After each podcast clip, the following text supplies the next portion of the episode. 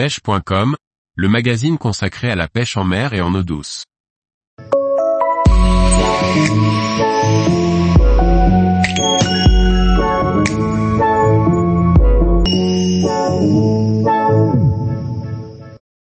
Se mettre à la pêche en kayak pour élargir son champ d'action.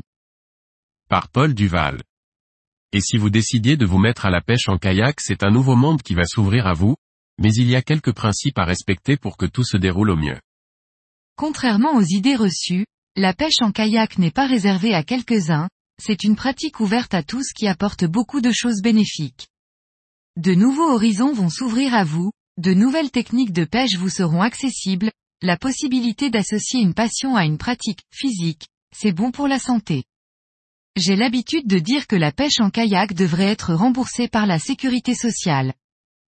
Bien sûr, on ne commence pas une telle activité sans certaines règles ou recommandations à respecter, rien de compliqué.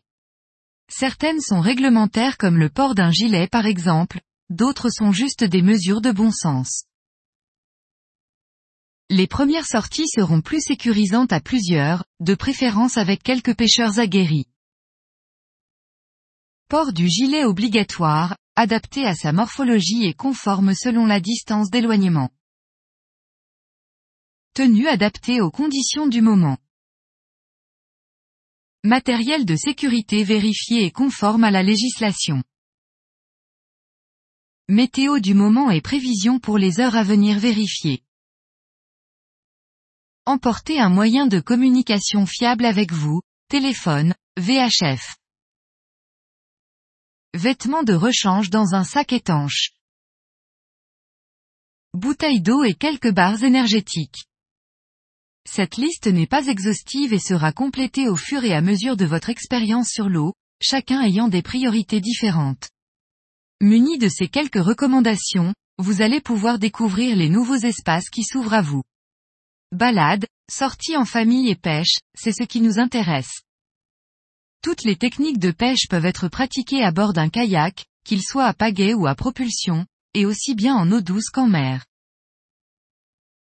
La pêche à la volée ou à gratter au leurre souple. La pêche au leurre dur, sous ou sur la surface. La pêche aux jigs. La pêche au vif ou aux appâts. La pêche au ténia, madaï, kabura. Pour les plus habiles, la pêche à la mouche. La pêche des céphalopodes à la turlute ou aux cages à Voire même la pose de casier ou de balancine pour les crustacés si votre kayak est enregistré aux affaires maritimes.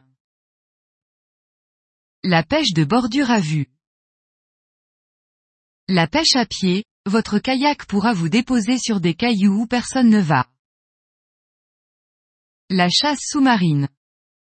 Bien sûr pour pratiquer la pêche, il faudra vous mettre en règle avec la législation, se tenir au courant des mailles réglementaires pour le prélèvement ainsi que les quotas autorisés et les périodes de fermeture.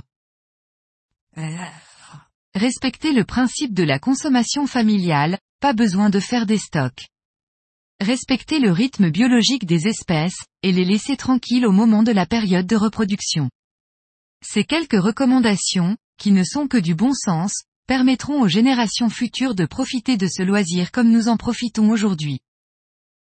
Tous les jours, retrouvez l'actualité sur le site pêche.com. Et n'oubliez pas de laisser 5 étoiles sur votre plateforme de podcast.